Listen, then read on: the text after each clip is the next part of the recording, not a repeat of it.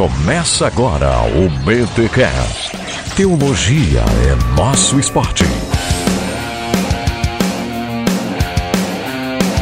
Muito bem, muito bem, muito bem. Começa mais um BTcast de número 205. Eu sou o Rodrigo Bibo e será que amor é somente uma decisão? Hum, vamos ver isso aí, hein? E eu sou Maurício Zagre e felicidade conjugal não significa perfeição conjugal. É possível ser imperfeito e feliz. Olha aí, ou seja, não existe propaganda de margarina então? Elas nos enganaram esse tempo todo?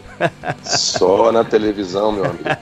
Olha aí, gente, trouxemos mais uma vez Maurício Zagari aqui no BTcast. Cara, é sempre bom te receber, é sempre bom quando a gente larga um pouco as teorias teológicas e vem um pouco para a prática, para o chão da fábrica. E o Maurício sempre vem trazer aí essa teologia, essa espiritualidade para nós aqui, e isso é é muito bom. E hoje, para falarmos sobre perdão, mas não sobre o perdão de maneira geral, como falamos no último episódio em que ele esteve aqui. Agora é o perdão total no casamento. A gente vai aqui pautar um pouco da nossa conversa com base no seu último livro, Pela Mundo Cristão, e eu tenho certeza que vai ser um papo muito bacana para você que já tá cansado, casado, e para você que nem casou e já tá cansado de ouvir a história dos casados cansados. Então, galera, fica com a gente, mas antes, os recados matrimoniais.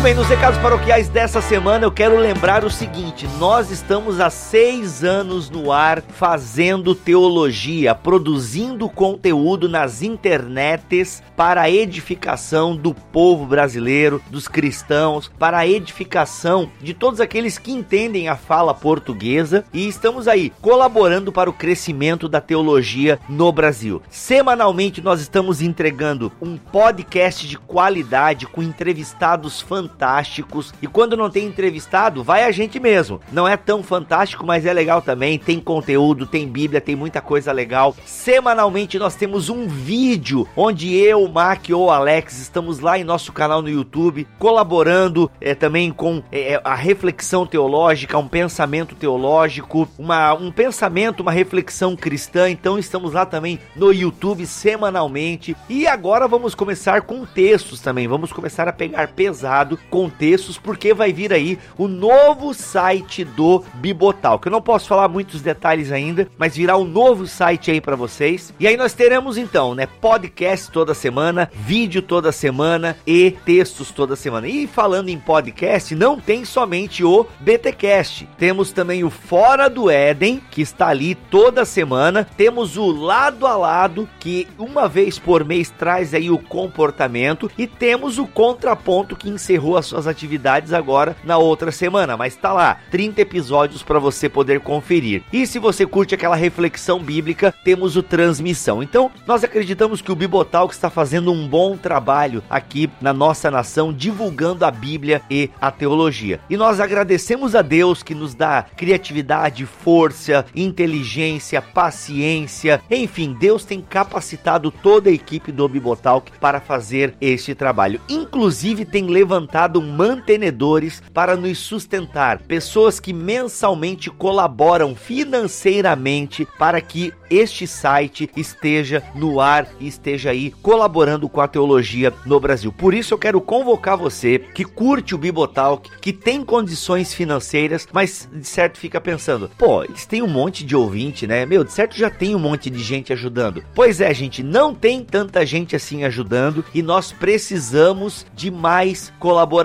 Porque assim, tem gente que vai e faz aquele propósito de um ano, saca? Vai lá, fica um ano com a gente, meu, e glória a Deus por esse um ano que a pessoa ficou. E eu entendo que não tem só o Bibotalk para ajudar na internet, tem muita gente produzindo conteúdo e pedindo ajuda aí para permanecer no ar. Então a pessoa vai lá, ah, vou ajudar o Bibotalk por um ano e ele fica um ano com a gente ali. Daí passa um ano, a gente não tem mais essa pessoa nos ajudando. Então assim, galera, se você tem esse pensamento, mas sempre fala assim, ah, um dia eu ajudo, um dia eu ajudo. Este dia chegou, Olha aí. Você pode ser mantenedor do Bibotalk a partir de 10 reais, ok? A partir de 10 reais você pode ser mantenedor. De que maneira? Nós temos as assinaturas do PagSeguro, ok? O link está aqui. Nós temos um link onde você tem todas essas informações e você pode fazer uma assinatura no PagSeguro, que aí vai ser automático no seu cartão de crédito. E nós temos a partir de 10 a 100 reais. E nós temos a transferência bancária também. Tem muita gente que vai lá, ele deposita 10 pila. Nem precisa mandar o comprovante todas as vezes, mas ele manda e eu fico felizão quando recebo aquele e-mail, entende? E seja mantenedor de 10 reais, de 100 ou mais, faz muito bem ao nosso ministério. Então, pessoal, se você pode, né, gosta do nosso trabalho, seja então um mantenedor. Torne-se um mantenedor. O que, que o mantenedor ganha? Bem, ele ganha aquela satisfação interna de saber que está apoiando um projeto que ele curte, ok? O que, que ele ganha mais? Um grupo exclusivo no Telegram, onde a gente está todo dia ali presente, a equipe do Bibotalk, trazendo as novidades, contando, né, falando o que vai vir, pedindo opinião, discutindo algumas pautas,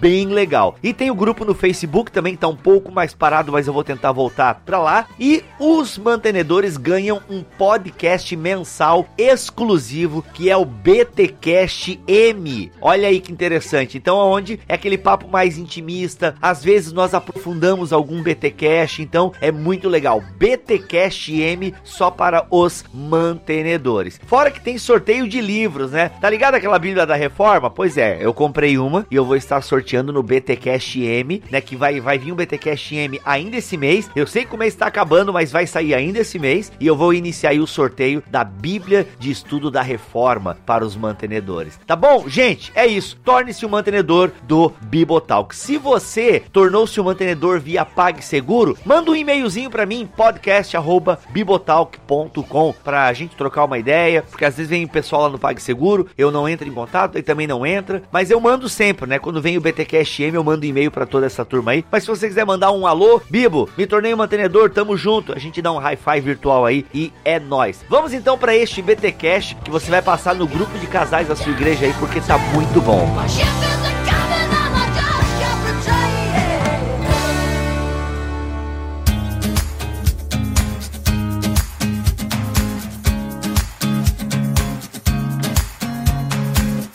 bem, Maurício. Cara, muito bom te ter aqui de novo no BTcast. Obrigado por ter aceito o convite. Prazer é todo meu. Espero aí contribuir para a caminhada da galera que tá ouvindo a gente. Legal. Maurício, tu estivesse aqui no BTcast na última, na última vez falando sobre perdão, um tema importantíssimo para o cristianismo. A gente não vai se deter em muitos detalhes aqui de conceituar perdão, até porque quem ouve o BTcast já ouviu tanto o episódio que nós gravamos com você, como outros episódios onde falávamos do perdão de Deus, do perdão que temos que ter um com o outro e tudo mais. Mas agora você resolveu ampliar essa discussão, trazendo para o relacionamento conjugal, para a questão do casamento. O que te levou? A pergunta pode parecer óbvia, mas eu sempre gosto de entender a motivação dos escritores, porque elas revelam também o propósito do livro, né? Por que que você fez essa extensão, né? O que que te motivou a falar sobre... É um livro sobre casamento? É um livro sobre é, só perdão? Como é que tu define o teu livro? O que te inspirou a escrevê-lo? Claro. É, para responder isso, Bibi, vou até que carinhosamente carinhosamente discordar de uma coisa que você falou. Opa, não, discorda, não precisa ser carinhoso, não, pode dar. é, eu, eu, não acho que a gente esteja fugindo da teologia. Ah, não, sim, com certeza. A, a, minha missão como escritor, quando eu procuro sempre me comunicar com as pessoas através do que eu escrevo, ela é pegar justamente a teologia, traduzir para o português, fugir do academicismo, do, do, do teologuês, vamos dizer assim, uhum. e trazer teologia de uma forma aplicada. Porque a gente sabe que se a gente ficar só ali é, dentro da teologia, sem sair dali e trazer para a prática, é o que eu costumo chamar, e acho que vocês vão entender o que eu digo, que é a masturbação teológica. Porque você só fica rodando naquilo ali. Você não traz aquilo para uma consequência. Sim. E, e um, um, debate teológico que não serve para nada, além daquele prazer cerebral de ficar se discutindo, para mim, não faz sentido dentro do evangelho. Eu acho que a gente tem que sempre trazer a teologia para o chão. O que, que adianta eu saber que existe a dimensão ôntica de Deus, que existe o já e o ainda não, So se a gente não consegue trazer isso para nossa prática. Então, eu preciso explicar isso para dizer por que, que eu escrevi esse livro. Porque é, eu entendo o seguinte: o perdão, quando a gente fala sobre literatura sobre casamento cristã, a gente vê, e eu vejo muito isso por aí, é, livros que, primeiro, se apresentam como cristãos, mas, mas só trazem o quê? Conceitos da psicologia, conceitos da autoajuda, e quando falam de conceitos bíblicos sobre casamento, ficam especificamente naqueles pontos explícitos sobre relacionamento matrimonial. E aí fica eternamente falando sobre submissão, marido tem que amar a esposa como Jesus amou a igreja, não sai disso. É, o que eu procurei fazer no, no Perdão Total no Casamento é buscar na palavra de Deus conceitos, princípios bíblicos que vão além disso, princípios bíblicos do relacionamento do homem com o homem, do homem com Deus, e que trazidos para o relacionamento entre dois seres humanos que estão dentro de um casamento, podem ajudar, primeiro, a superar as crises matrimoniais, segundo, podem ajudar a evitar crises futuras, e terceiro, podem ajudar pessoas que ainda não entraram no casamento a já entrar com um conhecimento maior que vai evitar que ela tenha problemas no casamento. E pode ter certeza que o, teólogo que está dando uma aula no seminário teológico, mas está com o casamento destruído, para ele pouco funciona, pouco interessa, porque a vida dele está um caos e todo o conhecimento dele, acadêmico puramente, não vai trazer a resposta para ele se ele não conseguir viver na prática. O que, que me levou a escrever especificamente esse livro, é, Bigo? Eu tenho um blog,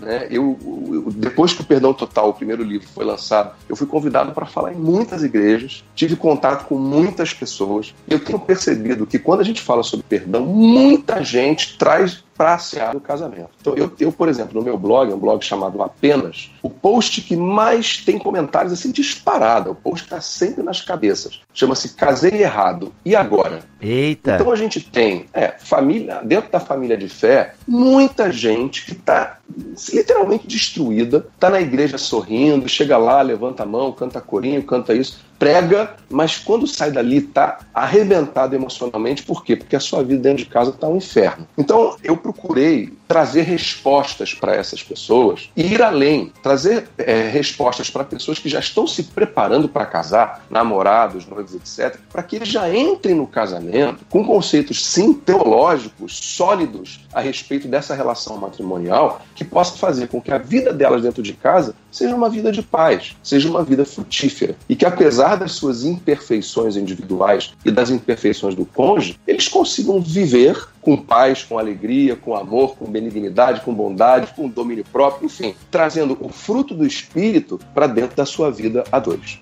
Fale agora ou cale-se para sempre. Oi!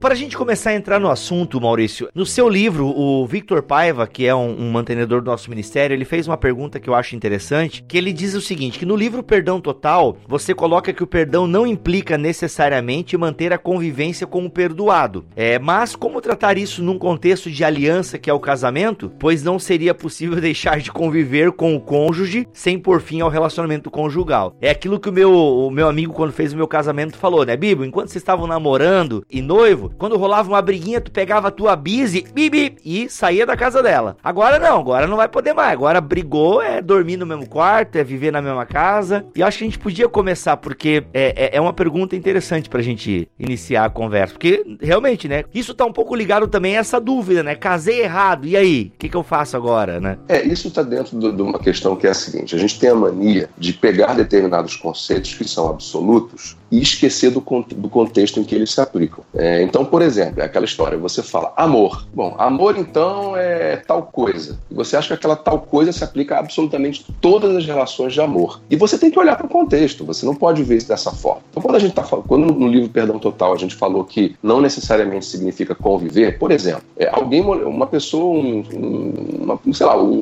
tio, um avô, alguma coisa desse gênero, né? Uma pessoa que você tenha contato no dia a dia, abusou sexualmente do seu filho filho, né, ou da sua filha, é, você pode, você deve perdoar, biblicamente você deve perdoar essa pessoa, você precisa perdoar. Agora, você não vai voltar a deixar essa pessoa sozinha com a sua filha dentro de um quarto. Então existem é, é, situações em que você tem que aplicar. Ou perdoar é isso. Agora, você não, não vai conviver necessariamente como você convivia antes, até mesmo por uma medida profilática. Né? Então, por exemplo, houve um adultério. Né? A sua esposa traiu você com seu melhor amigo. Você deve perdoar esse melhor amigo? Deve. Não quer dizer que você vai continuar convidando ele para vir para sua casa, porque vai gerar uma situação muito desagradável. Uhum. É, então existem existem contextos que você precisa considerar para você aplicar isso. Então quando a gente fala que você não precisa necessariamente voltar a conviver, no contexto do casamento em que a gente sempre estimula a reconciliação e a restauração e não o divórcio, claro que isso é, é, é um outro patamar de discussão, porque o contexto é outro. Então você tem sim que no casamento é insistir na convivência, você tem que buscar superar aquilo que foi trazido por, por um adultério, por exemplo, e a partir daí você deve é, sim buscar até não deixar de conviver, mas se aproximar ainda mais do que você estava antes. Então é preciso sempre considerar o contexto em que está se aplicando um determinado conceito teológico. Fale agora ou cale-se para sempre. Oi. E no caso dessa questão, né, vamos pegar aí do, da esposa que traiu com o melhor amigo. Melhor amigo, hein? mas a gente tá rindo aqui, mas infelizmente acontece. Então, assim, o perdoar tá muito ligado também ao esquecer, né? Mas eu já convivi com pessoas, já ouvi histórias no sentido assim de que, olha, eu lembro, eh, ai, depois que ele fez isso, depois que ela fez isso, nunca mais foi a mesma coisa. Essa pessoa, ela perdoou porque a gente criou aquele conceito de que perdoar é esquecer. Mas perdoar é esquecer esquecer e como que. Ou quando a pessoa fica toda hora remoendo isso, não, olha, nunca mais foi a mesma coisa, eu nunca mais confiei nele, nunca mais confiei nela. Como é que tu vê essa questão do perdão no relacionamento dessa maneira? É, essa questão do perdoar e esquecer, inclusive, é uma das sessões do livro que trata especificamente sobre isso, porque né, nesses eventos a que eu fui, é, depois que o Perdão Total foi lançado, essa pergunta sempre aparece, às vezes, em sessões de perguntas e respostas, debate, sempre ela vem à tona. Perdoar é esquecer. Então, no Perdão total no casamento, eu tratei especificamente disso. E a resposta é não. Perdoar não é sofrer amnésia. Né? a gente pensa nisso por quê? Porque tem aquela passagem da Bíblia que diz que Deus é, lança no fundo do mar os nossos pecados, etc. É, não existe, sempre lembrando que não é o mar do esquecimento. Né? Essa, essa expressão não existe na Bíblia. Isso é da cultura evangélica popular. O que a Bíblia diz é que Deus lança nossos pecados no fundo do mar. É, então a gente falar, e Deus falar, não me lembrarei mais dos vossos pecados, isso tem muito é no contexto de Judá pré-exílio babilônico é, então a gente traz isso para nossa vida e acha que isso é assim. Só que a gente tem que sempre lembrar de um conceito que a gente está sempre esquecendo. Deus é nosso exemplo, mas nós não somos Deus. Então, nós, seres humanos, não vamos ter amnésia quando a gente perdoa. É, o que, que acontece? Eu costumo dar um exemplo que eu acho que exemplifica bem, é, na prática, essa, essa ideia teológica, que é a seguinte. É, imagina que você queima a sua mão hoje fazendo um, um arroz lá no fogão, você queimou a sua mão. Fez uma bolha, queimadura de terceiro grau, aquilo vai doer as pampas. É, aquilo dói, é uma dor profunda. O tempo vai se passando, o que precisa se fazer para essa dor desaparecer vai sendo feito. Você vai aplicar pomada, você vai botar gelo, você vai botar bandagens, enfim, o que for necessário. Então você faz o que precisa ser feito para essa dor parar de doer. E um dia, passado algum tempo, você vai ter aquela cicatriz na sua mão. E sempre que você olhar para essa cicatriz, você vai se lembrar da dor. A minha pergunta é: daqui a cinco anos, essa dor vai continuar doendo? E a resposta é não, não vai doer mais. Agora, você você se lembra da dor que você sentiu? Se lembra. Então você não vai se esquecer do episódio, você não vai se esquecer da queimadura e você não vai se esquecer da dor que você teve. Agora, quando você cutuca lá a cicatriz, você vai perceber que a dor não dói mais. Então eu costumo dizer que o perdão ele faz isso. Quando você perdoa,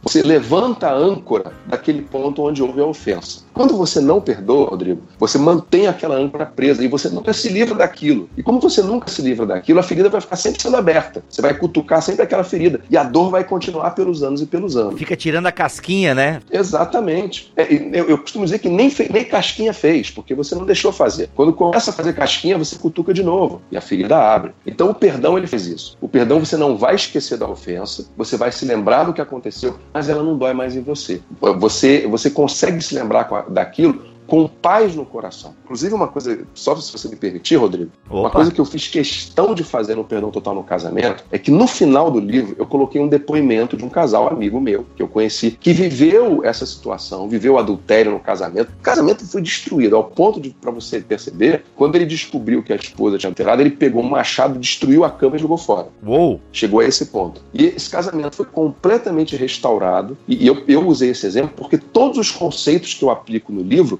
existiram sem que eles percebessem racionalmente na relação deles. Eles foram, tiveram todos os tipos de erros que eu aponto, tiveram todos os princípios para a reconstrução do casamento que eu aponto no livro, eles viveram. E hoje, esse irmão, que eu até posso citar o nome dele, é Luciano, porque ele me autorizou a usar o nome verdadeiro dele no, no livro. É, o Luciano, ele teve um casamento recomposto, ele hoje é um pastor, está feliz da vida com a esposa dele e usa a experiência dele num ministério para aconselhar casais. Então ele falou, Maurício, quando eu, quando eu entrevistei ele para o livro, ele falou, eu falei, olha, inclusive a gente vai usar o nome fictício. Ele falou, não, não precisa, pode botar o meu nome, porque o perdão, ele apaga aquilo. O perdão faz a gente voltar ao ponto que a gente anterior a cometer o erro. Então não tem problema. O meu casamento foi restaurado pelo perdão, pelo arrependimento. Você pode usar o meu nome, porque o que está citado ali é quem nós fomos, não é mais quem nós somos. Então é, é por aí. É prático e é verdadeiro.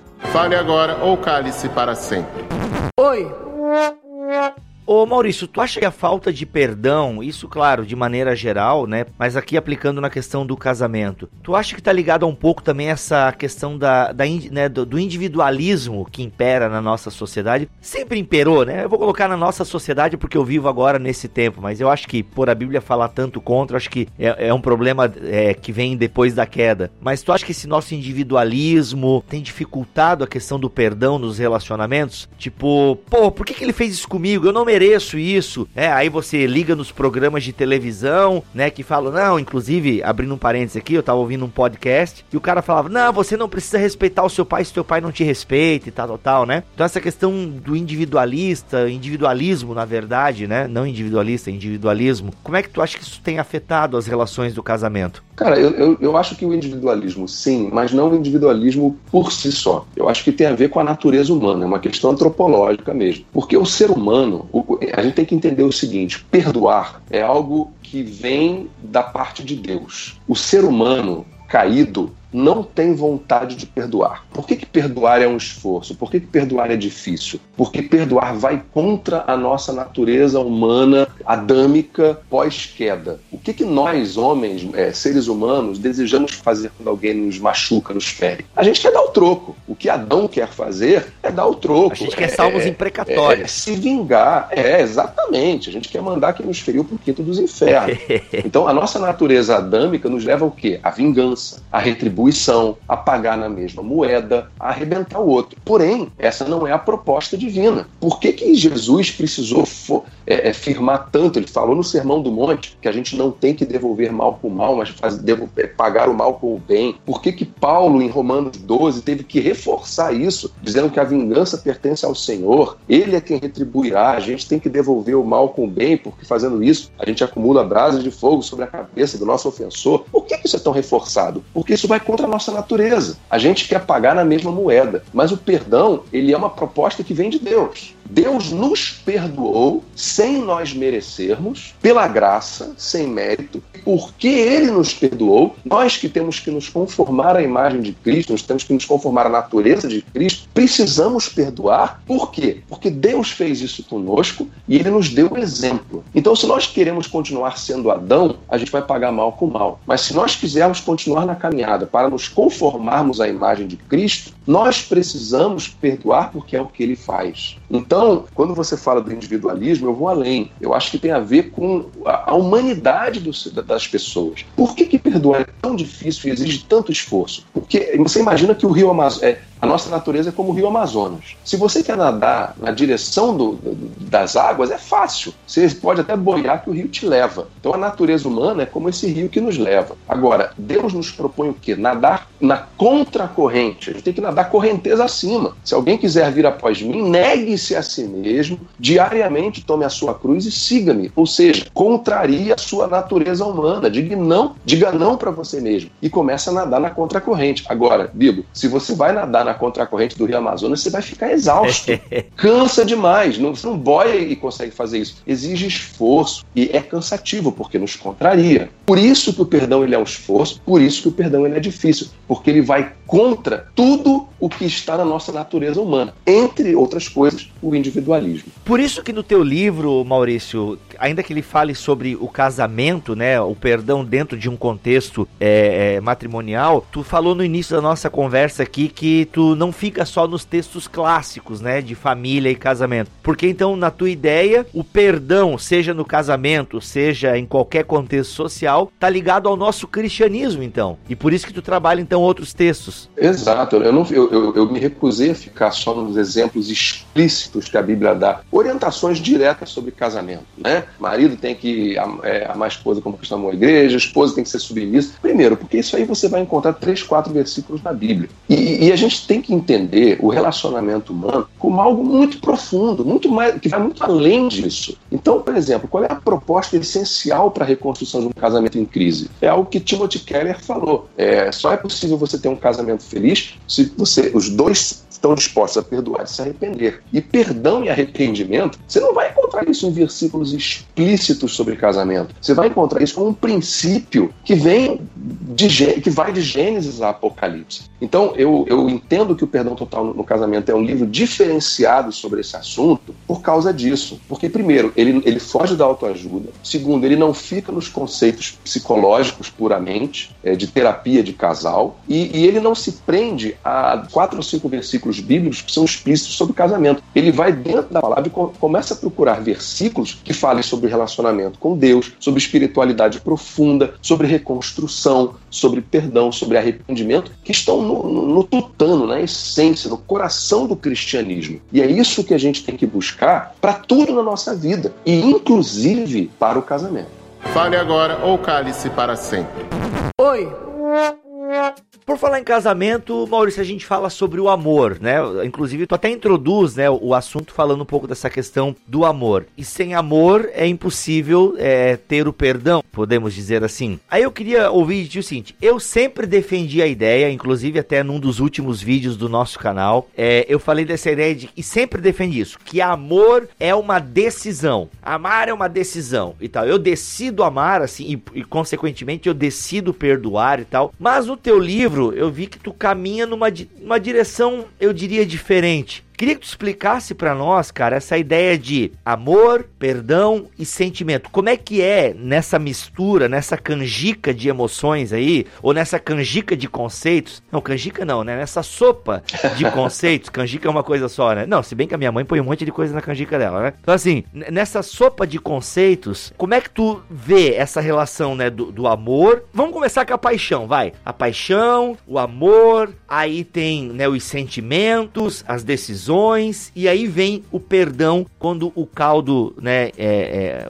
quando o caldo entorta, não, como é que é o que que entorta? quando o caldo entorna. É, entorna, quando o caldo entorna, é isso mesmo. E aí? Bom, vamos lá, tem muitas coisas aí a serem ditas, né? Primeiro, qual é a relação do amor com o perdão? O amor, ele é o alicerce da graça e a graça é o que gera o perdão. Né? É porque Deus amou o mundo que ele deu o seu filho unigênito. Ou seja, o, o, amor de Deus pela humanidade foi o que levou ele a exercer a sua graça, que nos deu Cristo, que nos traz o perdão. Então, o amor ele está na base da graça, que está na base do perdão. Então, essa é a relação direta e teológica né, entre perdão e amor. É amor, graça, perdão. Com relação a, ao que você perguntou sobre amor não ser só uma decisão, vamos lá. E eu acho que eu entendo que isso está entre um, da, um dos problemas gerados por aquilo que a gente falou no começo do, do podcast, que é você pegar um conceito e esquecer do contexto em que ele está inserido. Como a humanidade, né, vamos dizer assim, o mundão, vem promovendo ao longo das últimas décadas essa ideia do amor ultra romântico, que amar é um arrobo de romantismo, é aquela coisa da Julia Roberts nos filmes, etc, etc, que é uma coisa profunda, porque isso, se a gente fosse falar, eu trato disso no livro, tá? Aqui não sei se dá tempo de falar sobre isso, mas isso vem da, da ideia de que o amor é o amor dos contos de fadas, do vamos ser felizes para sempre, em que a, a, a, esposa é aquela princesinha sem defeitos, sempre saltitante, cantando, sempre magra, né? Que nunca dá problema pro príncipe, que não tá de ter Cabelo sempre, né, exemplar e tal, aquela coisa toda. E que não dá problema nenhum pro príncipe. Ela é uma, ela é uma Amélia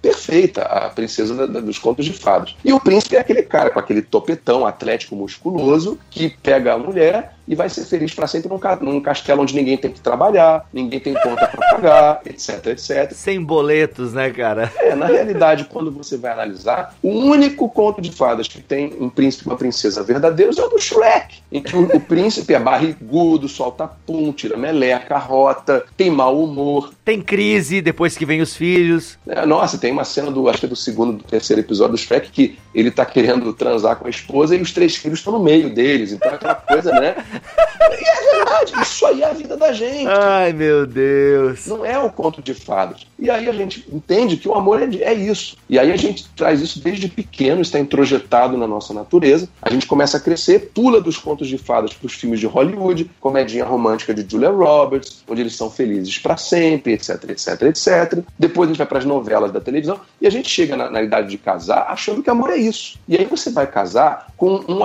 arquétipo de, de cônjuge que simplesmente não condiz com a verdade. E é lógico que você vai se decepcionar quando você vê o que é a realidade. Então a proposta é compreender que o amor verdadeiro não pode estar baseado nesse tipo de amor. Até porque a gente ensina nas, nas nossas classes de adolescentes que ficar não é legal. Você não pode ficar, você tem que conhecer. Blá, blá, blá. Só que como é que é a Branca de Neve começa a, se casa com o príncipe? Ela tá lá deitada, depois que comeu a maçã envenenada, chega o príncipe e faz o quê? Tasca ele um beijo na boca. Ele fica com a Branca de Neve. Aí ela levanta, abraça ele e vão ser felizes para sempre. O que, que o conto de fadas ensina? Fica e depois vai casar. Tá tudo errado. Então a gente tem que transformar completamente esses paradigmas. A gente tem que ensinar as pessoas que o amor não é isso. E aí você pergunta, tá bom, Maurício, então o amor não é isso. Então o que, que é o amor? Bom, o que, que eu defendo? É que o amor ele é composto de um tripé. Se você tira uma das pernas do tripé, ele desmorona e não dá certo. Primeiro, o sentimento. Segundo, é a ação, é o que você faz em prol do outro. E terceiro, é a razão. Então, um relacionamento conjugal, ele tem que ter razão. Então, aí sim, o amor é uma decisão? É. É a decisão que vai fazer, no momento de um adultério, você continuar casado. Porque a sua vontade é você assassinar o seu cônjuge. É você chutar ele para lá. É.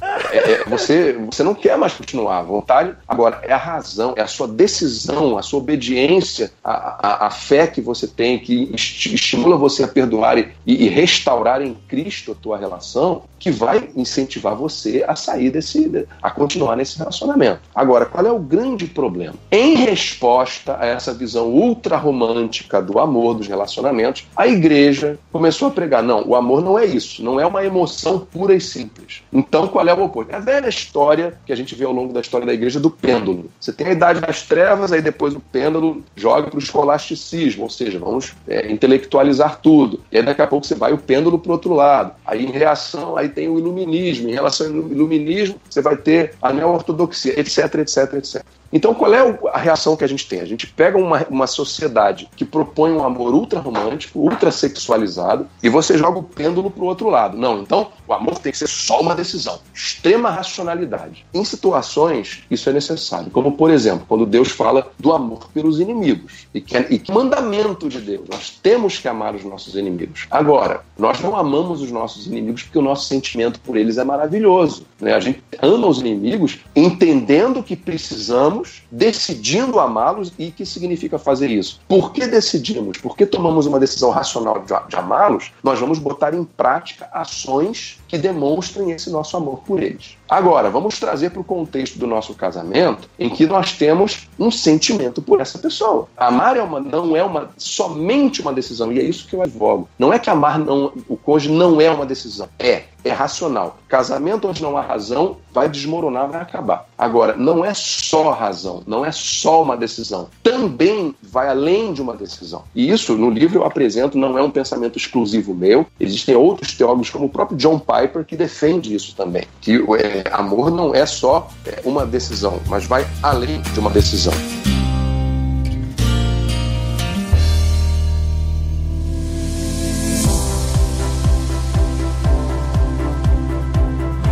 Jesus a Bíblia fala que ele foi movido muitas vezes por atos de compaixão. Né? A Bíblia, nas traduções mais antigas, né? na, na Almeida Revista Atualizada, por exemplo, você tem lá dizendo: movido de íntima compaixão, Jesus foi lá e curou uma pessoa. Isso você vai ter em várias passagens, Mateus 9,36, é, Marcos 1 e 41, Lucas 7,13, tem várias passagens bíblicas que falam sobre isso. E compaixão, por definição, é um sentimento piedoso de simpatia para com a tragédia pessoal de alguém e o desejo de minorar essa tragédia. O termo que a Bíblia usa no grego para falar dessa compaixão de Jesus é splanchnizomai, que se refere especificamente a um sentimento. Então, quando Jesus demonstra a sua compaixão, seu amor pelas pessoas, ele está usando sim o seu sentimento. Quando você tem Jesus chegando para ressuscitar Lázaro, por exemplo, uma das duas passagens bíblicas que dizem que Jesus chorou, é, Jesus ele chega. Jesus não, eu não entendo que Jesus chorou porque Lázaro estava morto, porque Jesus sabia que a morte não era o fim de Lázaro, Jesus sabia que queria ressuscitá-lo, então Jesus não estava chorando de tristeza porque Lázaro tinha morrido. Mas o que a Bíblia diz? Quando ele chega lá, ele demora para chegar em Betânia, quando ele chega lá, ele vê as pessoas chorando pela morte de Lázaro, as pessoas se, se debulhando em, lágrimas pela morte de Lázaro e movido por amor àquelas pessoas, é, a empatia de Cristo pela situação daquelas pessoas que estavam sofrendo, é que ele chora. E chora por quê? Porque ele se emociona. Então eu acho muito engraçado a gente entender um Deus que amou o mundo de tal maneira que entregou seu próprio filho e achar que esse amor é como se Deus fosse uma estátua de gelo, uma estátua de pedra. Quando se a gente vai percorrendo a Bíblia, a gente vai ver um Deus que ama, um Deus que é uma pessoa, um Deus pessoal que se relaciona com as suas criaturas, um Deus que sofre quando ele vê a impiedade das pessoas e sofre de diversas maneiras, um Deus que expressa emoções, inclusive no sentido da ira. E a ira não é um sentimento expresso por uma estátua de pedra. A ira é um sentimento expresso por uma pessoa que sente. Então o nosso Deus, ele sente. Ele é uma pessoa, ele é um ser pessoal. Ele não é uma, um poste. E assim como nós que fomos feitos à imagem de Deus, também não somos postes. Então, quando nós vamos viver no nosso casamento uma relação, e o nosso casamento eu considero ele uma, uma analogia, um tipo do relacionamento que há na Trindade, entre as pessoas da Trindade, evidentemente, dentro de uma imperfeição, não é uma, um relacionamento exatamente como é na Trindade, mas eu acredito que é um paralelo nesse relacionamento, né? Uhum, são duas uhum. pessoas que se unem para ser uma, assim como as três pessoas da Trindade são três pessoas, mas um só Deus. Sim. Então, assim como o Pai, o Filho e o Espírito Santo se amam, né? Deus, o Pai amou o Filho, assim nós devemos amar a nossa esposa, assim como Cristo amou a igreja e entregou-se a si mesmo por ela dela, assim nós devemos amar a nossa esposa. Então, essa relação, nós não podemos enxergar simplesmente como uma decisão racional, porque isso foge da escritura sagrada, isso foge da palavra de Deus. Então, Bíblia, eu entendo sim que amar é uma decisão. Porém, no contexto de um casamento, ela não é só uma decisão. E é muito fácil você ver isso. Quando você pega. Eu fiz esse exercício e eu coloquei isso no livro. Eu, eu procurei alguns amigos meus que estavam é, repetindo essa, esse lugar comum de que amor é exclusivamente uma decisão. Então, assim, sem que eles eles entendessem que eu estava falando sobre isso, eu perguntei, vem cá, e como é que foi a tua história de amor com a tua, com a tua esposa, com o teu marido? E o que eu ouvi foi, foram frases como, ah, quando eu vi ele, meu coração disparou. Ou eu não conseguia parar de pensar nela. Ou, ah, quando ela segurou a minha mão, foi como se tivesse tomado um choque. Você acha que isso é só decisão? Não é só decisão, entendeu? Então existe um componente emocional, sentimental, presente na relação, na relação é, a dois. E por que que eu considero, inclusive quando o livro estava sendo editado, o editor do livro, Daniel Faria, meu colega da Mundo Cristão, Fera. Ele veio me questionar sobre isso. Fera, feríssimo. Ele foi o editor do livro. E ele veio me perguntar sobre isso. Falou, Maurício, qual é a vantagem de você dizer que. Ele entendeu, falou, eu entendi o que você disse,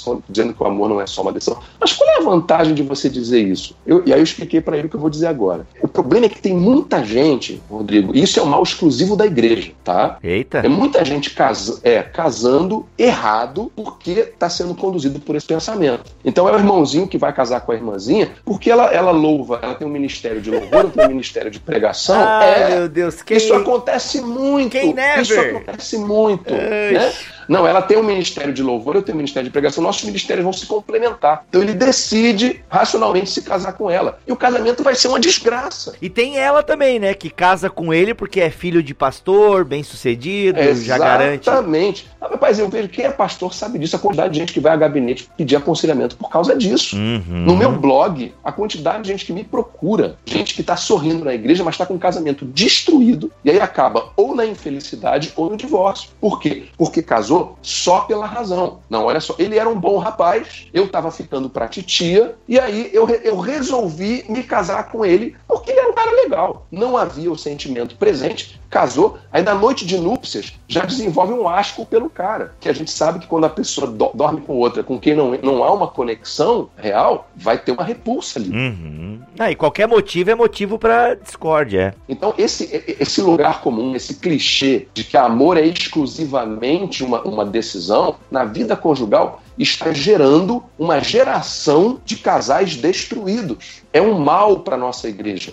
Então nós temos o que, que eu proponho? Que se entenda que o amor ele, que leva alguém a subir ao altar tem que ter razão, sim, atitude, decisão, mas também tem que ter o sentimento, porque senão não é um casamento, é uma sociedade, é uma parceria. Então você tem um sócio com quem você divide uma casa, você divide, você vai ser meu sócio, a gente vai ter um filho junto, porque o meu sonho é ser mãe, tá bem? Então você vai ser o meu fecundador. Isso acontece muito nas igrejas, Rodrigo, muito nas igrejas, sabe? Eu tenho certeza que muita gente que está ouvindo a gente agora ou vive isso ou conhece quem vive isso, porque isso é frequente. Gente casando errado por causa dessa ideia de que é só uma decisão. Então, eu proponho isso, entender se existe a decisão racional, o entendimento sim, uma disposição de viver o casamento superando as dificuldades pela razão, pela compreensão é, racional do que a palavra de Deus diz, mas também só se case com alguém com quem existe um sentimento verdadeiro, com quem você tem prazer de estar junto, alguém que faz você sentir saudades. E, e, também, só case com alguém com quem haja uma ação de um em prol do outro. Eu não basta eu dizer que eu amo a minha esposa se eu não faço nada por ela. Né? Se eu sou um egoísta, se eu não, não supro as necessidades dela. Isso, claro, é esmiuçado em uma série de subtópicos que estão no livro. Não dá tempo de falar tudo aqui agora. Mas, em resumo, é isso. Eu acredito que o amor bíblico é razão, sentimento, atitude. Fale agora ou cale-se para sempre. Oi. Mas Maurício, pra gente até tu tocou num ponto que eu queria perguntar para ti. Quais são os principais erros que tu detecta no, no casamento e que tem que ter o perdão? Tá, olha só, é, é, eu tenho um capítulo do livro que é exclusivamente sobre isso, né? Os principais erros que podem se cometer num casamento. Eu comecei a analisar, eu fiz uma pesquisa, eu comecei a analisar tanto na Bíblia quanto no, no meu dia a dia de relacionamento com pessoas que me procuram para pedir conselho, para desabafar esse tipo de coisa. E eu classifiquei os principais tipos de erros que se podem cometer no casamento em três categorias, que eu chamo de ações, omissões e inversões. O que, que é isso? Ações é aquilo que você faz e que vai machucar o outro. Então, é você ofender a pessoa, é você trair uma pessoa, é você falar palavras que vão magoar profundamente aquela pessoa. Então, são coisas que você diz e que você faz no seu dia a dia e que vão, de algum modo, ferir a pessoa e causar uma erosão. Porque é aquilo que eu proponho. Você imagina, né? O Grand Canyon, nos Estados Unidos. Aquilo foi construído porque, ao longo dos séculos, dos milênios, a água foi passando ali e foi levando. Um dia levou um pouquinho de terra, outro dia levou um pouquinho de terra. Aquilo não surgiu do dia para a noite. Então aquilo foi sendo erodido num processo contínuo de desgaste que um dia fez desmoronar em pedaços daquela formação geológica e que causou o surgimento do, dos cânions. No casamento eu uso essa metáfora. No dia a dia você vai causando pequenos desgastes que chega um momento em que não se aguenta mais. E aí ou se vai viver infeliz ou se vai para o divórcio. Então as ações causam muito isso. Cada ofensa cometida, cada atitude feita que magoa o coração, é quando você prefere pessoas é, em vez da sua esposa, é quando você abandona o seu marido em casa para viver no shopping. É quando, e aí vamos já falei de shopping, me lembrei de outra coisa. É quando você gasta no cartão de crédito que a família não tem e você estoura o orçamento familiar. Eita.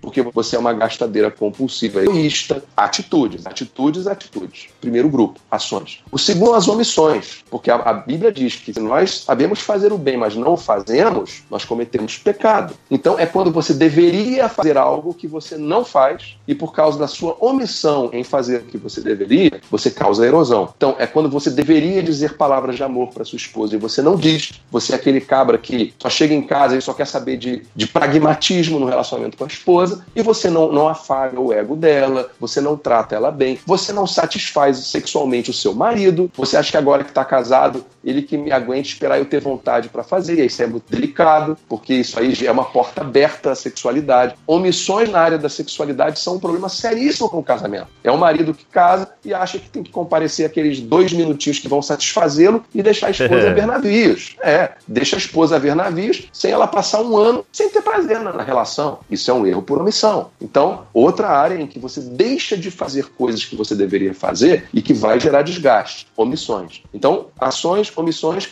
e a terceira área, que eu chamo de inversões, que geralmente acontecem como fruto do contexto é, sociológico em que a gente vive. Aí eu trago principalmente a questão do radicalismo feminista. O que, que é inversões? É quando o homem assume o papel que biblicamente é da mulher e quando a mulher assume o papel que biblicamente é do homem. Então, o homem que quer ser submisso à esposa, por exemplo, é uma inversão. É uma mulher que bota na mesa, né, para não usar aquela expressão feia, né, mas que quer cantar de galo dentro de casa. Inversão. Uma mulher que que tá, ou um homem que, tendo o seu papel de principal supridor das necessidades da família, é um preguiçoso que não quer trabalhar, deixa a mulher trabalhando e fica em casa vendo televisão, fazendo um bico aqui, outro bico ali. E eu, eu claro que eu estou dizendo aqui, não numa situação de um cara que está procurando emprego e não está achando, mas uma pessoa que prefere ficar nas costas da esposa. Porque inverteu os papéis. Ele é o principal supridor. Isso é bíblico. Uhum. Agora, não é que a mulher não possa trabalhar. A mulher virtuosa de Provérbios 31 trabalha pra caramba. Então a mulher trabalhar é bíblico também. Agora, o, do homem depende. É, ele é o cabeça da mulher. Ele não pode abrir mão de ser o cabeça e se contentar em ser o joelho, porque é mais cômodo para ele. Então, muitos problemas, e é interessantíssimo, quando eu dou palestra para casais, e às vezes eu pergunto para as mulheres: mulheres, vocês gostam que os seus maridos sejam homens? Cara, você precisa ver a reação do auditório. E é aquele momento da palestra em que todo mundo começa a dar cutucada com o cotovelo no, no marido que está do lado.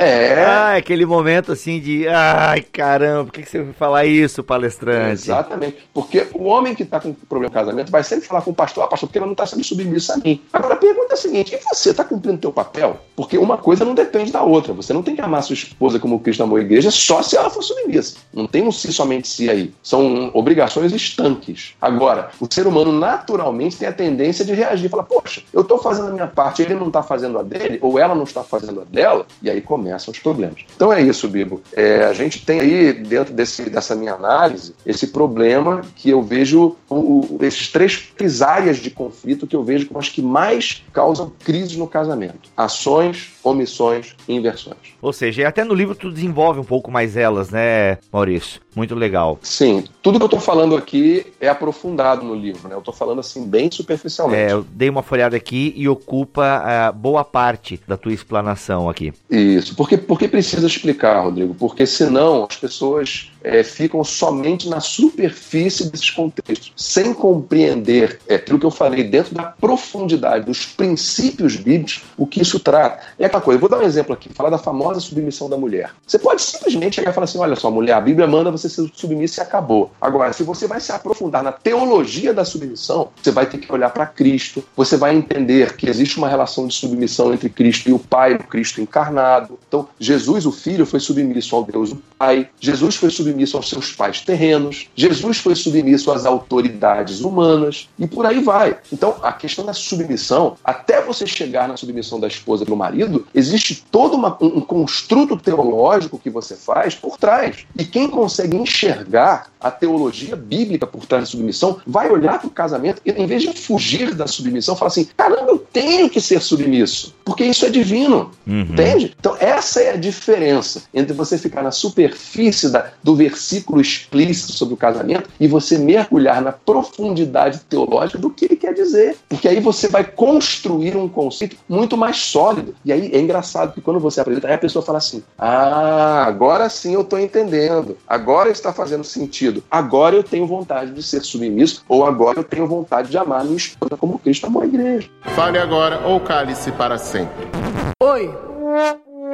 Maurício, pra gente finalizar a nossa conversa aqui, uma pergunta também de um mantenedor, que eu acho que dá pra gente finalizar legal o nosso papo, é como lidar com o perdão no casamento quando o outro tem muita reincidência no erro. É, e aí problemas podem ser vários, né? Mas como lidar com essa questão do perdão? Porque dizem que cansa, né? Chega uma hora que cansa, o cara chega bêbado toda noite em casa. Pô, ele me traiu pela segunda vez, é, ou ela me traiu, enfim, os problemas não tem como a gente abarcar cada problema, né? São milhares e tal. Problema do casamento é igual Neston, né? São mil e uma maneiras, invente a sua. É, e até por falar em briga no casamento, se tu fosse me contar, Maurício, as brigas que tu já teve com a tua esposa, é, eu ia dizer, meu, é sério, cara, que vocês brigaram por causa disso? Que às vezes, para quem olha de fora, é ridículo, né? E são pedrinhas pequenas, assim. E se eu fosse contar as minhas, tu ia falar, meu, Bibi, é sério que tu discutiu com a tua esposa por causa disso? São coisas que são banais aos olhos de quem tá de fora. Mas que no casamento, quem vive aquilo todo dia, né? Seja uma coisa séria como o alcoolismo, alcoolismo ou adultério, ou a toalha molhada em cima da cama, né?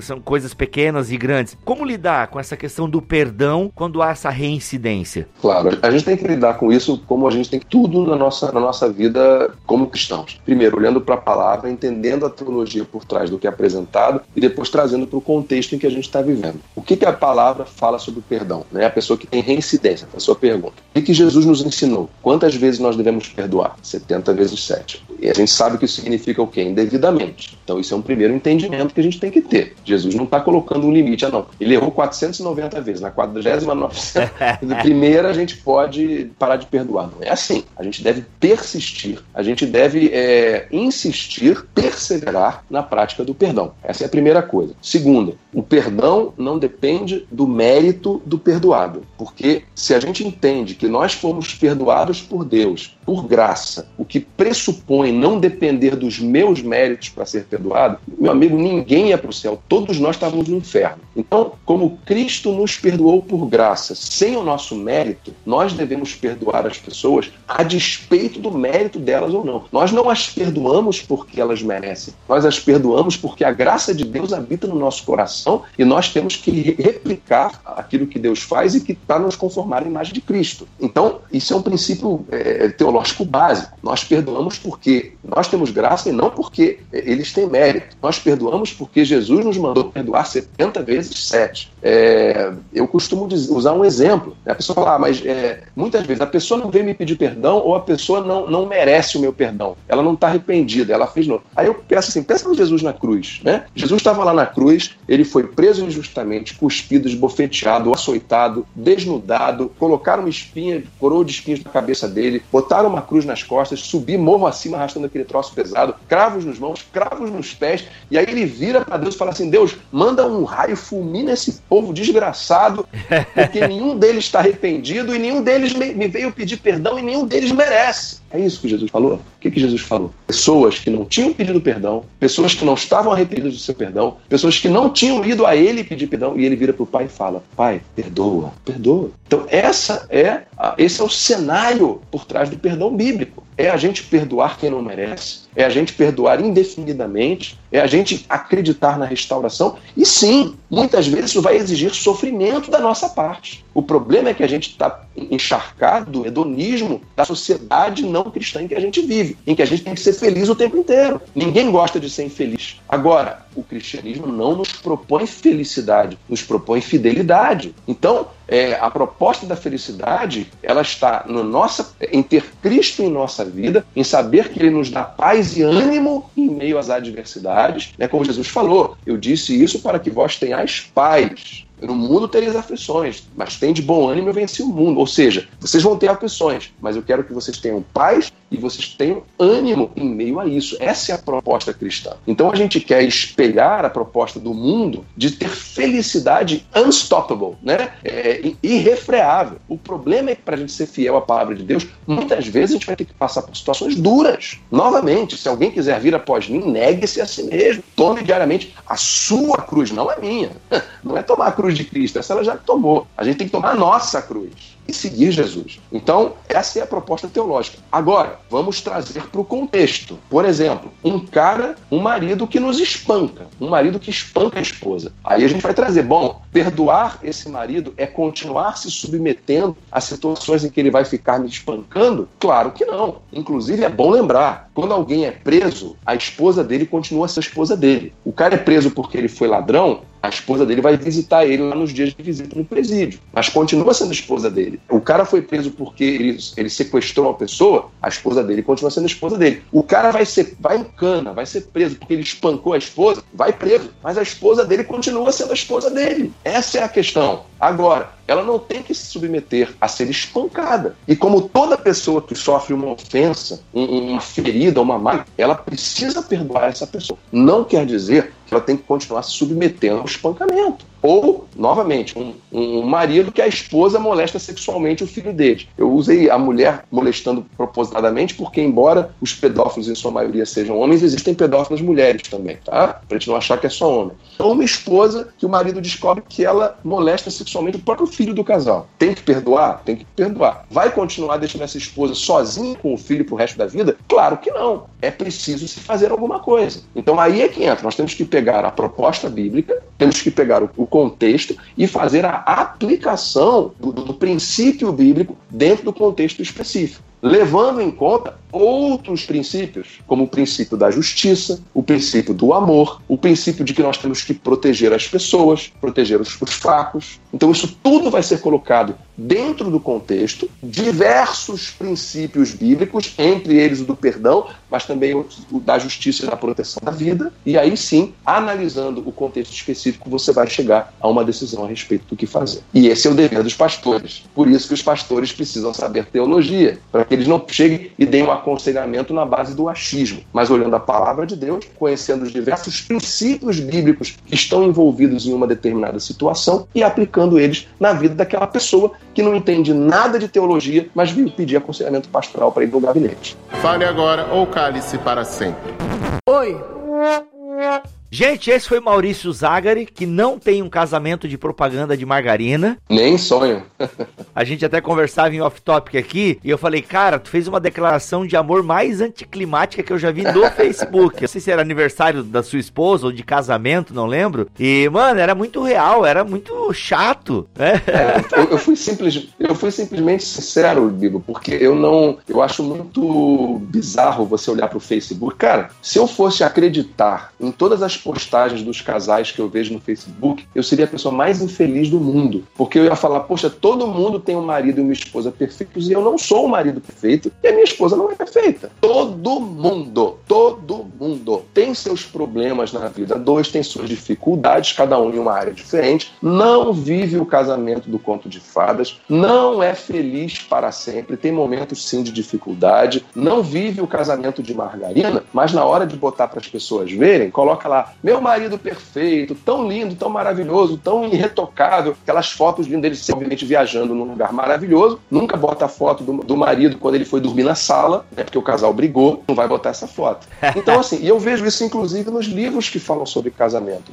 Quem escreve se apresentando como pessoas biônicas, que não tem nenhum problema. Eu acredito que coloquem em prática, mas temos que viver dentro da realidade. É que não tem espaço para o erro, parece, né? Eu também já, já consumi algum tipo de material assim e parece muito muito tipo, cara, eu nunca vou viver o que esse cara tá falando aqui, tipo, pô, que tá, tá muito redondo, sabe? No casamento, o cristão é sempre muito farisaico, né? A gente sempre bota as aparências, né? Nós somos muito sepulcros caiados no que se refere a expor o nosso casamento para os outros, né? Lindo, lindo, lindo, chega em casa aquela dificuldade. Então eu acho que esse não é o caminho. Eu tô, eu tô casado há 18 anos e pretendo estar casado até a morte. Agora, eu, eu, inclusive coloquei isso na introdução do livro. Se eu estou casado hoje, é porque eu coloco em prática na minha vida, na minha vida de homem imperfeito casado com uma mulher imperfeita, os princípios que eu apresento no livro. E é o que mantém o meu casamento vivo. Porque eu procuro me arrepender dos meus erros, procuro perdoar a minha esposa pelos erros dela e vice-versa, procuro enxergar onde que eu erro por ações, por omissões, por inversões e buscar consertar isso. Por isso que a minha frase inicial aqui no podcast, aquela frase que abriu, foi justamente Felicidade no casamento não é perfeição, porque você vai ser duas pessoas imperfeitas, mas que, se colocarem em prática, a partir da sua imperfeição, os princípios bíblicos, vão ter sim uma vida feliz, porque vão conseguir superar os seus defeitos. O problema é que todo mundo se apresenta pulando do início para o fim. Não, olha só, eu sou, estou feliz, sou feliz,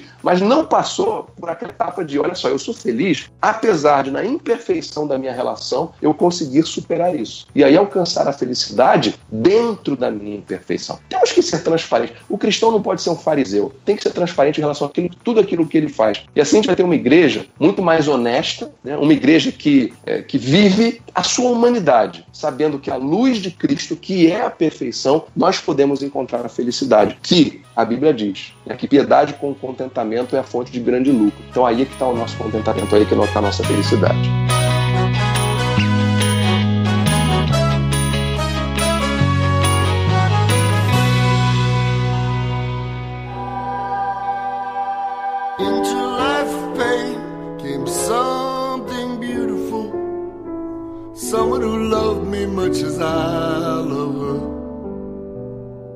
me trials and tribulations, and not just a few, but we made it through. And now the time's at end.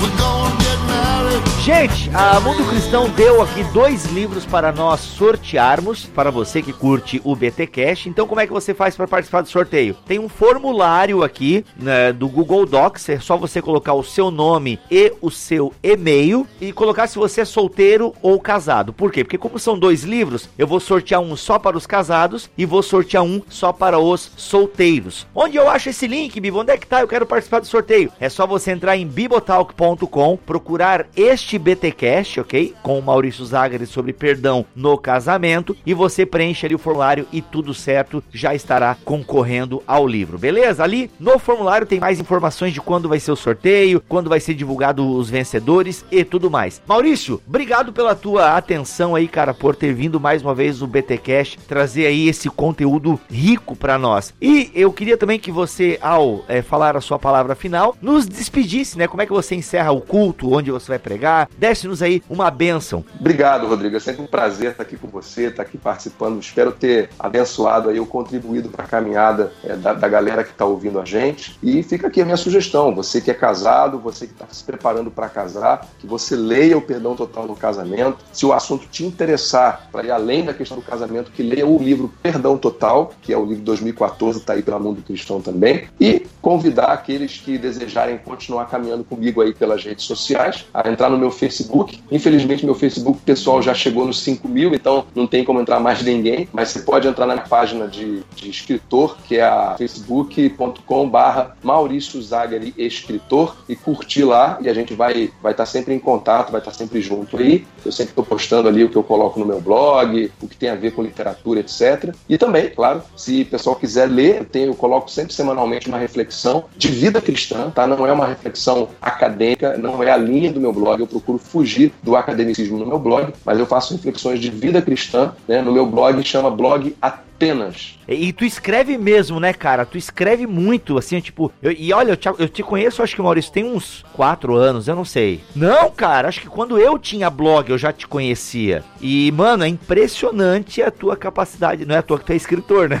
É, a gente, a gente chegou agora há pouco tempo no, nos 500 posts, né? Nem, nem eu acreditei. Cara, é muita coisa, é muita coisa. É muita inspiração. É, no meu blog eu procuro, eu, eu me considero um cronista da fé. Eu procuro não escrever artigos teológicos, mas crônicas da vida. E aí, na crônica, você tem a possibilidade de você observar o mundo ao redor, você tem experiências que você consegue aplicar a fé ali dentro, e você escreve uma crônica em que você traz para o leitor uma reflexão que tem a ver com a vida de fé dele. Então, felizmente, assim, graças a Deus, tem tido uma resposta muito boa. Né? A gente tem uns seguidores fiéis ali que sempre interagem muito, são gente, muitos se tornaram amigos, né? E o meu objetivo é sempre esse. Eu penso num conceito teológico, eu penso como aplicá-lo na prática numa linguagem muito simples, muito leve, muito compreensível por quem nunca fez seminário, e aí eu traduzo no, no, no blog apenas. Então, o, o, a URL dele é bem complexa aqui, porque eu nunca botei uma URL definitiva. Não, o link tá aqui no post, fica fry. Ah, Ah, legal. Então tá aí embaixo, né? É, tá aqui, tá aqui na postagem. E a galera que quiser clicar lá, você pode seguir, aí você vai se inscrever, você vai só botar o seu e-mail, apertar o botãozinho, você vai começar a receber semanalmente um, a, a postagem, não precisa entrar no site, nada disso. E vai ser um prazer caminhar com vocês aí e interagir. Eu gosto muito da interação. Bater papo com gente, aí às vezes eu vou pregar em outra cidade, vem um pessoal que me conheceu pelo Facebook, pelo blog, pelos livros, e a gente poder exercer na prática isso de, de viver igreja. Né? A gente, de, com os de perto e com os de longe, a gente está compartilhando as nossas experiências. E é um grande prazer, querido. Muito obrigado por participar e que a graça do nosso Senhor Jesus Cristo, o amor de Deus Pai, a comunhão e as consolações do Santo Espírito de Deus estejam com todos aqueles que estão nos ouvindo, agora e sempre. Amém. Amém. Se não se retratar, irá para a Inquisição. Eu recebi uma carta. Você renega o que escreveu? Você vai se retratar ou não?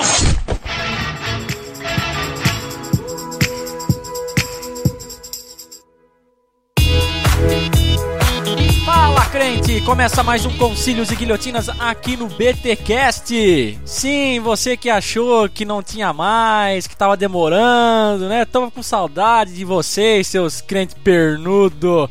Vamos lá, vamos lá que tem muito e-mail aqui. Deixei acumular alguns aí que o pessoal parece que não gosta de conversar com a gente, não manda e-mail, mas agora voltamos com força total e aliás, já voltamos com sangue no zóio. Sim, porque depois do último episódio com o Jonas Madureira, no episódio anterior sobre inteligência humilhada, foi de explodir cabeça e agora esse episódio aí também com o Maurício Zagre também foi, ó, de chacoalhar o casamento. E sim, temos uma guilhotinada. Olha aí, vai rolar cabeça de filósofo aqui agora. O nosso ouvinte Enoque Alves mandou um e-mail pra gente e olha só, vamos ver o que ele diz aqui. Fala, crente! Mais um BTcast sensacional com o Jonas. Elogiar você já é chover no molhado. Ah, que isso, Enoque, que isso? Nós temos constantemente a nossa inteligência, o nosso podcast humilhado.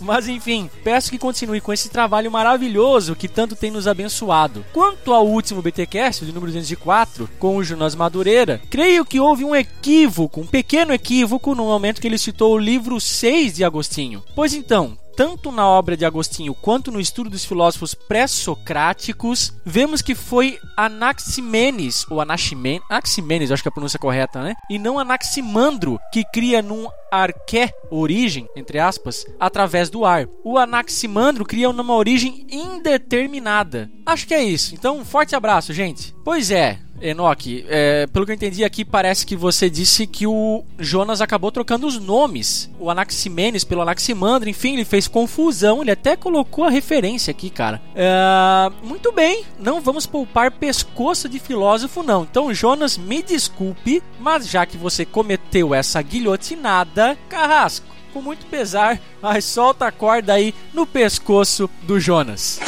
Olha aí, que beleza, Jonas. Ainda bem aqui que você sabe que você morre aqui no Conselho de Guilhotinas, mas você volta à vida. A gente costura o pescoço e você tá pronto para a próxima gravação de BTcast. Olha aí que beleza. Aqui você passa dessa vida, mas volta, sem problema nenhum. Temos um e-mail aqui também do Kelvin Martins. Ele testa uns elogios aqui ao nosso ministério e continua: Agradeço pelo que vocês têm feito, principalmente alimentando o meu intelecto e principalmente a minha fé. Tenho pesquisado sobre geografia bíblica e percebi que ter essa noção geográfica é muito importante para entender os livros, principalmente do Antigo Testamento. Então gostaria muito de ouvir um BTcast com alguém que entende sobre o assunto e aproveitar para pedir sugestão de leitura. Olha, o Kelvin, particularmente eu não conheço uh, leitura para indicar aqui sobre geografia bíblica, tá? E aí, se alguém quiser indicar nos comentários, fique à vontade. Uh, quanto a um BTcast sobre o assunto, rapaz, a gente não tem nada em vista e, e, e até confesso que não saberia aí como encaixar esse assunto. Não que não seja importante, tá bom? Mas surgindo aí algum convidado, alguém que saiba bastante e possa ser um podcast, um episódio que seja aí minimamente relevante para a fé do pessoal, e eu sei que o assunto deve ser muito interessante, a gente pode fazer sim sem problemas nenhum, tá bom, Kelvin? Próximo e-mail aqui é do Davi Brandão. Olá, galera do BTcast. Estou aqui para falar do quanto o trabalho de vocês me inspirou e inspira a me dedicar pacas ao estudo teológico. Caramba, cara. Pacas, faz tempo que eu não ouço essa, essa, essa gíria. A me dedicar pacas ao estudo da teologia, apologética e, diga-se de passagem, biologia. Olha aí. Cara, pacas, eu, eu sei, lembro dessa gíria, mas eu sei que tem um inseto, um bichinho aí que vive na Terra que se chama paca, né? Paquinha. Enfim, recomendei diversas vezes o trabalho de vocês para irmãos em Cristo e para indigentes sem Cristo. Muito ok. Muitos já ouviram e alguns se tornaram ouvintes assíduos. Então deixo aqui o meu forte abraço arminiano, amilianista, preterista parcial, hashtag Team Lutero Cristão, Davi Brandão. Caraca, esse é empolgadaço. Abraço de toda a equipe Bibotalk. E o nosso último e-mail de hoje é do Rômulo Costa. Olá pessoal do BTcast, meu nome é Rômulo, tenho 24 anos e sou da igreja. Caramba, eu tô com uma dicção hoje desgraçada.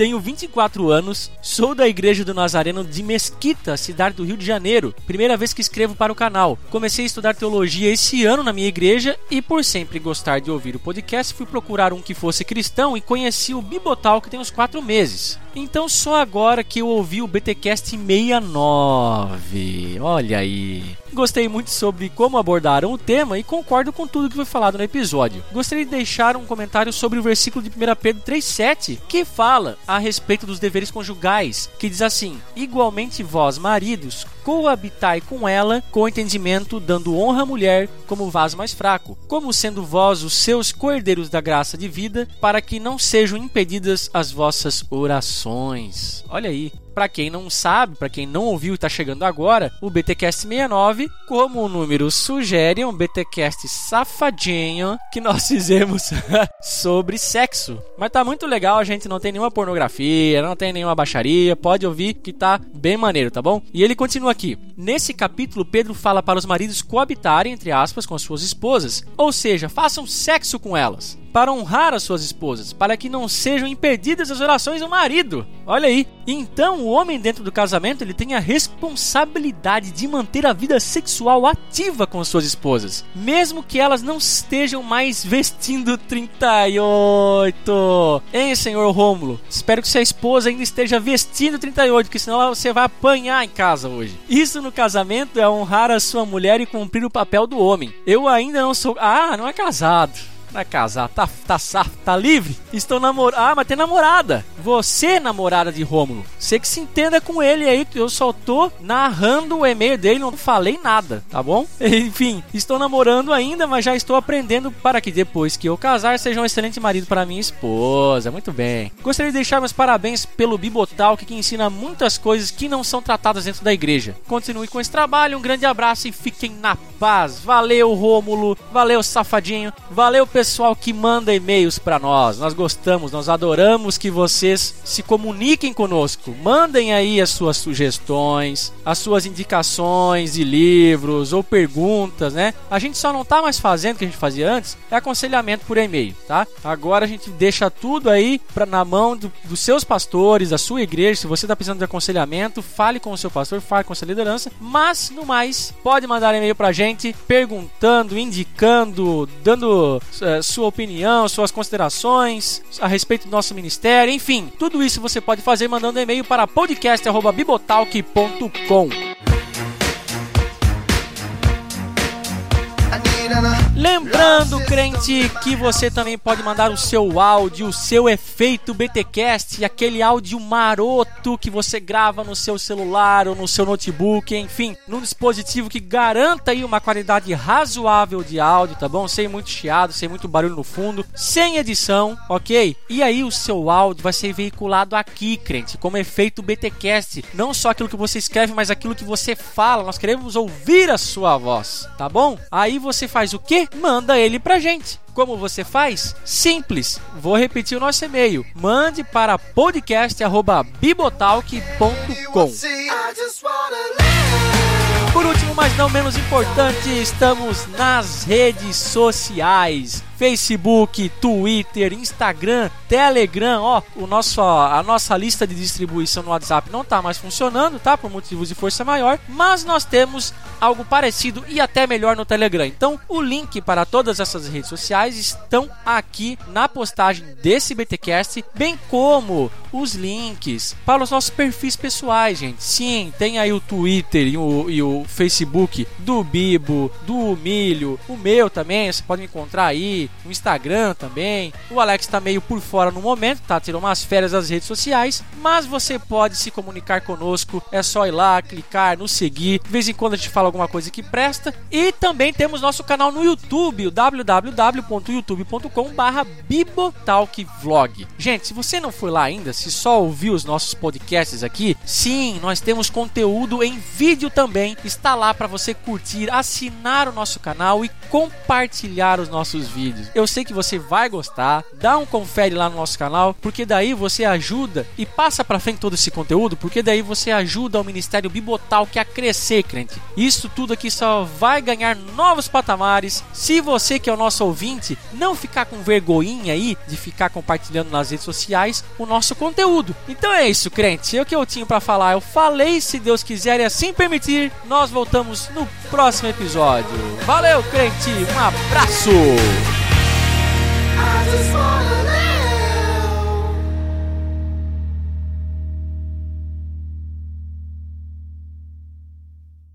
Este podcast foi editado por Mac Bibotalk Produções.